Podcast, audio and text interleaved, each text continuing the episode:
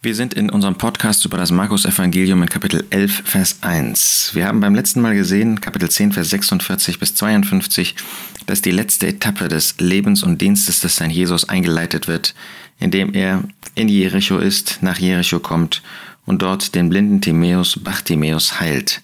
Dieser erkennt ihn an als Sohn Davids, als den Messias und der Herr begegnet ihm in großer Barmherzigkeit und heilt ihn, während die anderen nicht wollen, dass dieser Mann hinter dem Herrn Jesus herruft.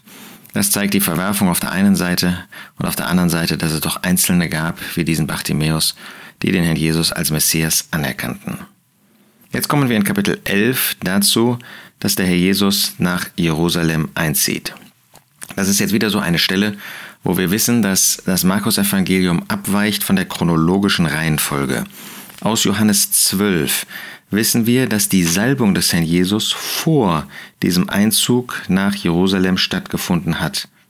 Es heißt ausdrücklich in Johannes 12, Vers 12, am folgenden Tag, nämlich nachdem der Herr Jesus gesalbt worden war, als eine große Volksmenge, die zu dem Fest gekommen war, hörte, dass Jesus nach Jerusalem komme, nahmen sie Palmzweige. Also Markus nimmt dieses Ereignis, dass dem Herrn Jesus die Füße bzw. das Haupt gesalbt wird, nimmt er bewusst aus der chronologischen Reihenfolge, um dieser Salbung einen moralischen Platz zu geben, im Gegensatz und im Kontrast zu dem, was Judas Iskariot getan hat. Hier nun die Einführung des Herrn Jesus in Jerusalem. Wir lesen in Kapitel 11, Vers 1, und als sie sich Jerusalem Bethphage und Bethanien nähern, gegen den Ölberg hin, sendet er zwei seiner Jünger und spricht zu ihnen, geht hin in das Dorf euch gegenüber, und sogleich, wenn ihr dort hineinkommt, werdet ihr ein Fohlen angebunden finden, auf dem noch nie ein Mensch gesessen hat. Wir sehen also erstmal, dass hier die Ortschaft beschrieben wird, Jerusalem, die Stadt des Friedens. Dann finden wir, dass als zweites genannt wird Bethphage. Bethphage heißt das Haus der unreifen Feigen. Ja, Israel, das Volk Israel war ein Volk, wo keine reifen Feigen, wo keine Frucht des Herrn vorhanden war. Es erinnert daran, dass einmal diese Frucht in Zukunft kommen wird für den Herrn Jesus. Aber jetzt waren sie nicht bereit, ihren eigenen Messias aufzunehmen. Und dann Bethanien, Haus der Elenden oder Haus des Elends. Und das zeigt, dass dieses Volk letztlich im Elend war, als der Jesus kam. Dass er in Barmherzigkeit zu ihnen kommen musste, das tat er, aber sie nahmen ihn nicht an. Die wenigen aber, wie die Familie, die er in Bethanien hatte, also Lazarus, Maria von Bethanien und auch Martha, die, die sich als Elende vor dem Herrn ansahen, die konnten Segen von ihm erlangen. Er war dort, kam dorthin gegen den Ölberg hin. Der Ölberg, das ist da, wo die Oliven sind. Ein Vorbild dieser Oliven, ein Hinweis, ein symbolisches Bild von dem Heiligen Geist, von der Kraft des Heiligen Geistes. Hier war jemand, der nach Jerusalem kam. Hier war jemand, der wirklich nicht nur in der Kraft des Heiligen Geistes war, sondern der vollkommen inspiriert, in jeder Hinsicht geprägt und geleitet, ja gesalbt mit Öl, also durch und durch durch den Heiligen Geist bewohnt war, in dem der Heilige Geist in Absolutheit wohnte. In ihm wohnt die Fülle der Gottheit, auch der Heilige Geist leibhaftig. Und er sendet eben zwei seiner Jünger, sie sollten in das Dorf gegenübergehen und würden dort ein Fohlen angebunden finden. Nun, für den Juden war sofort klar, dass der Herr Jesus sich auf Sacharja bezieht. Dort wird genau das vorhergesagt. In Sacharja 9, Vers 9, Vorlocke laut, Tochter Zion, jauchze, Tochter Jerusalem, siehe, dein König wird zu dir kommen, gerecht, und ein Retter ist er, demütig und auf einem Esel reitend, und zwar auf einem Fohlen, einem Jungen der Eselin. Also es klang für den Juden sofort, wenn er so etwas liest oder hörte, klang Sacharja an und dass hier der König kommen würde. Ihr werdet ein Fohlen angebunden finden, auf dem noch nie ein Mensch gesessen hat. Das macht deutlich, dass es ein junges Fohlen ist. Bindet es los und bringt es herbei.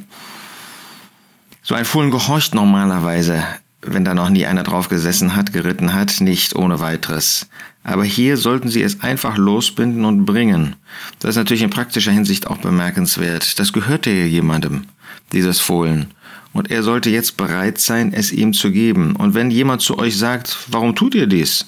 Denn warum soll man einfach ein wildfremdes Fohlen da losbinden und mitbringen? Warum tut ihr dies? So sagt, der Herr benötigt es und er sendet es sogleich hierher. Es ist nicht unwahrscheinlich, dass die Person, äh, der dieses Fohlen gehörte, den Herrn Jesus kannte. Dass diese Person jemand war, die dem Herrn zugewandt war. Aber das wird hier nicht weiter erläutert, auch in den anderen Evangelien nicht. Insofern ist das schon besonders, dass die Person, nachdem sie fragt, warum tut ihr dies, sie war also nicht darauf vorbereitet, sie war nicht eingeweiht, der Jesus hatte nicht mit dieser Person gesprochen, sie würde einfach hören, der Herr benötigt es, der Herr. Das ist niemand anders als der Herr des Alten Testamentes, der Yahweh Gott selbst. Der Herr benötigt es. Wie würden wir damit umgehen, wenn uns jemand sagt, der Herr benötigt es, der benötigt dein Auto, der Herr benötigt es, der Herr benötigt dein, dein Haus, der Herr benötigt es, der Herr benötigt das Vermögen, das du hast.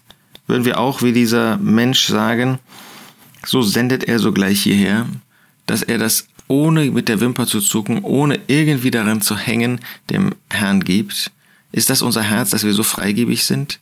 Das ist ja hier menschlich gesprochen, äh, wenn man äh, einfach was mitnimmt, würden wir sagen stillen. Aber hier geht es nicht um stillen, hier geht es um den Schöpfer, Himmels und der Erde. Hier geht es um denjenigen, dem alles gehört.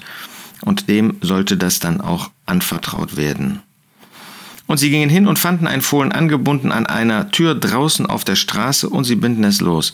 Das ist großartig. Wenn der Herr einen Auftrag gibt, dann findet man es genau so, wie er es angekündigt hat. Dann ist da nicht irgendwie eine gewisse Unsicherheit da oder wie mag es jetzt werden und äh, was sollen wir jetzt tun? Nein, dann ist es ganz genau so, wie der Herr es vorgestellt hat. Sie gingen hin und fanden ein Fohlen angebunden an einer Tür draußen auf der Straße und sie binden es los. Diese Jünger sind dann auch gehorsam. Offensichtlich Tür draußen auf der Straße, kann man an eine Kreuzung denken, ähm, ist es so, dass die Jünger hinkommen und es sofort sehen. Wenn der Herr dir einen Auftrag gibt, dann sei sicher, äh, dass du da nicht irgendwie äh, noch, noch stundenlang, monatelang, jahrelang suchen musst, ob es sich so verhält, ob, ob es wirklich so ähm, passiert, wie der Herr sagt. Es wird so sein. Du kannst davon ausgehen, wenn der Herr einen Auftrag gibt, dass die Dinge dann auch so stehen, wie er das deutlich macht. Das macht auch äh, manchmal äh, ganz klar für uns, äh, dass wir im Eigenwillen unterwegs sind, dass wir da Dinge tun, die eben nicht von dem Herrn sind, sondern die wir uns selber ausgedacht haben. Wenn die Dinge nämlich auf einmal kompliziert werden, ich meine nicht Widerstand, den gibt's ja hier auch, was, was, was machst du da? Sondern äh, wenn die Dinge eigentlich klar, immer unklarer und noch unklarer werden, dann können wir schon davon ausgehen, dass wir uns vielleicht Dinge selber ausgedacht haben. Nein, hier ist es, der Herr gibt den Auftrag und sie führen den Gehorsam aus. Tust du das auch, wenn der Herr dir einen Auftrag gibt, dass du das schlicht tust, so wie die Jünger das tun? Und dann wirst du erleben, dass die Dinge genau sich so verhalten, wie er das deutlich macht. Dieses Bewusstsein wünsche ich dir, dass auch die Jünger hier gehabt haben. Und einige von denen, die dort standen, sprachen zu ihnen, was tut ihr, dass ihr das Fohlen losbindet? Sie aber sprachen zu ihnen, wie Jesus gesagt hatte, und sie ließen sie gewähren. Wunderbar, dass sie alles so erfüllt, wie der Herr das vorhergesagt hat. So ist das auch bei dem Ratschluss Gottes gewesen. Gott hat das vorhergesagt im Alten Testament und genauso ist es eingetroffen. Das ist doch zu Herzen gehend auch für uns, dass wenn der Herr etwas bestimmt, wenn der Herr etwas vorhersagt, es wird so eintreffen. Wir können uns auf Gott verlassen, wir können uns auf den Herrn verlassen, wir können uns auf sein Wort verlassen. Dieses Bewusstsein und dieses Vertrauen wünsche ich auch dir in allen Dingen, mit denen du zu tun hast, aber tu sie in Gemeinschaft mit dem Herrn, dann wirst du gesegnet sein.